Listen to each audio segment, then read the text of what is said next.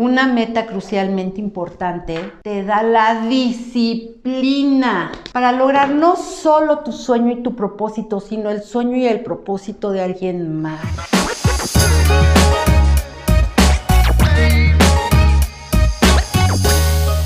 Hola, este miércoles, porque solo de casa te cambias, es contigo y conmigo. Un uno a uno. Fíjate que hemos visto y hemos tenido comentarios padres de cuando solo somos tú y yo. Y es en corto. Entonces es más padre. Por favor, siéntete con la confianza de hacerme preguntas, de dejarme comentarios, de acercarte y decirme qué fue lo que te gustó. Tú cómo personalmente tienes tu desarrollo. ¿Qué es lo que pasa? Te voy a platicar algo bien importante. En mis... Bueno, te voy a contar una historia que que tengo que tuve en la mañana como contexto. Hoy estoy celebrando que decidí que en esta vida me está encantando esto de tener casi 60 años.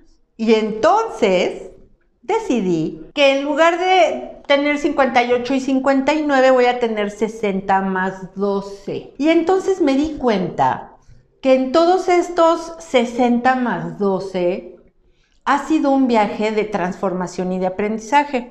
Yo empecé a ir a terapia cuando tenía 15 años. Hola, y ha sido un viaje larguísimo. En esta última parte del viaje ha sido la más transformadora. Probablemente porque he decidido que el viaje iba a ser hacia adentro en lugar de hacia afuera. Y entonces hoy me voy a enfocar en las preguntas que más me haces. ¿Qué hago cuando tengo un mal día? ¿Cómo supero un mal día? Cuando son esos días que digo, tengo miedo, tengo angustia, no, hoy de plano si no me levanto, hoy no quiero. ¿Qué hacer cuando tengo un mal día? La palabra más común es ¿qué hago cuando no estoy motivado? El tema que ya hemos platicado es que la motivación en realidad no existe. De hecho, todo lo que esté hacia afuera de mí, en realidad no existe. Cuando estoy pensando, es que no estoy motivada, Evelyn no me está motivando, o mi jefe no me está motivando, o la verdad es que no estoy motivado, estamos esperando que algo afuera de nosotros venga a suplir una falta que yo estoy sintiendo, que yo estoy teniendo, que venga a subirme el ánimo. Pero la motivación es efímera, la motivación se quita. La motivación puede durar unos minutos dependiendo de cómo está mi estado adentro. Yo te invito a que sustituyas la palabra motivación por disciplina. La disciplina, como ya hemos platicado, te lleva donde la motivación no. Entonces, te voy a contar un truquito, el tip número uno. Cuando yo tengo clientes de coaching, la primera sesión es siempre saber qué es lo que mueve a mis clientes, qué quieren mis clientes, qué les da un nudo en la garganta, qué le, que si me lo platica le van a dar ganas de llorar, que se nos ponga la piel chinita, que me cuente qué es lo que más desea, qué es lo que está en su corazón. Eso es lo que le va a dar la disciplina. Te voy a contar la historia. Cuando yo empecé con, con, mi último programa de coaching en el 2014, mi coach me dijo, oye Sandra, ¿cuál es tu meta crucialmente importante? ¿Cuál es tu why? Y yo dije, mmm, a mí me encantaría tener un equipo de top producers y que todos hagan mucho dinero. Y me dijo, eso no sirve. Y yo, ¡ah! Porque todo eso era hacia afuera de mí. En verdad había muy poco que yo pudiera controlar. No importara qué tanto tuviera yo la disciplina, si ellos no la tenían, las cosas no iban a suceder como yo quería. Y entonces me dijo, algo que tú dependa de ti, que tú desees, que, que, que, te apasione, que es lo que esté más cerca de tu corazón.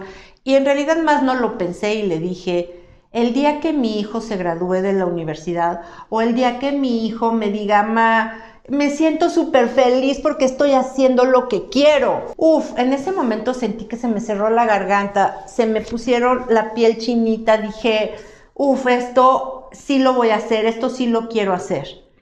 Cerré los ojos y me lo imaginé y dije, uf, wow, Y entonces hice un plan a cinco años. Pero yo sabía que para llevar a cabo ese plan necesitaba mucha, mucha, muchísima disciplina.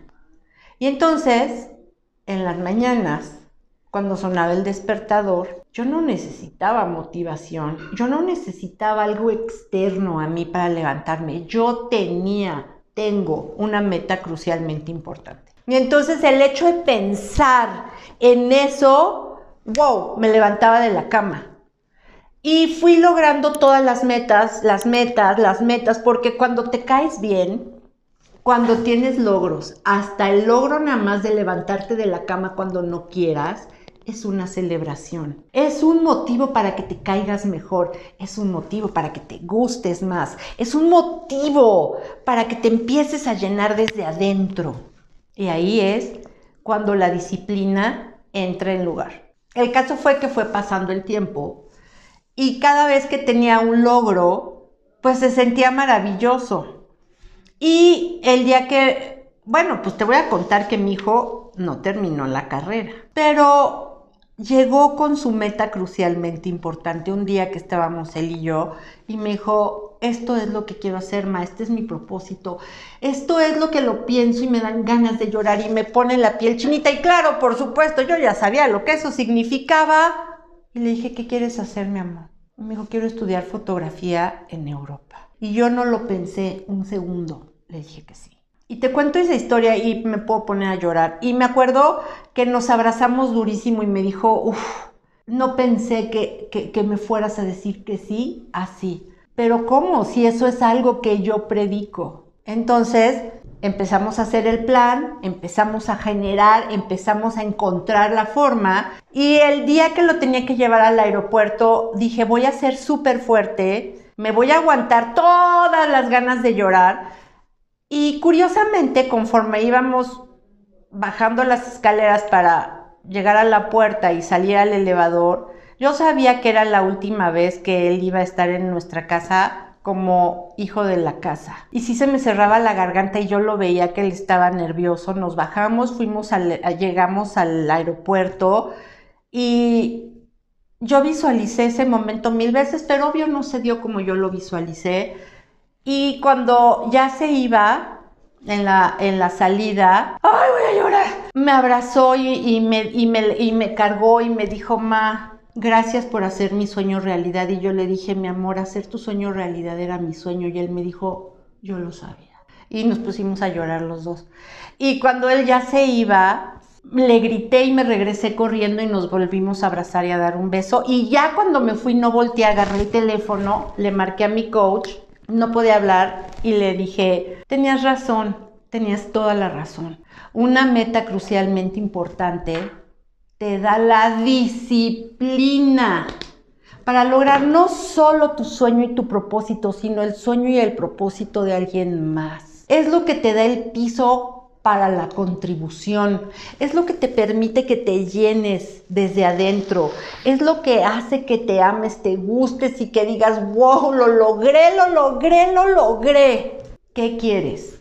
¿Qué quieres? ¿Qué es tu propósito? Para que la siguiente vez que digas, eh, no estoy motivado, pienses, ¿Qué disciplina voy a implementar a partir de hoy? ¿Qué quiero? ¿Para quién lo quiero? ¿Por qué lo quiero? ¿Para qué lo quiero? ¿Cómo me hace sentir esto que quiero? Y ponte en contacto con tus emociones. Rutina para salir de la, negatividad. Mm, la más fácil, la más rápida y la más eficiente es la gratitud.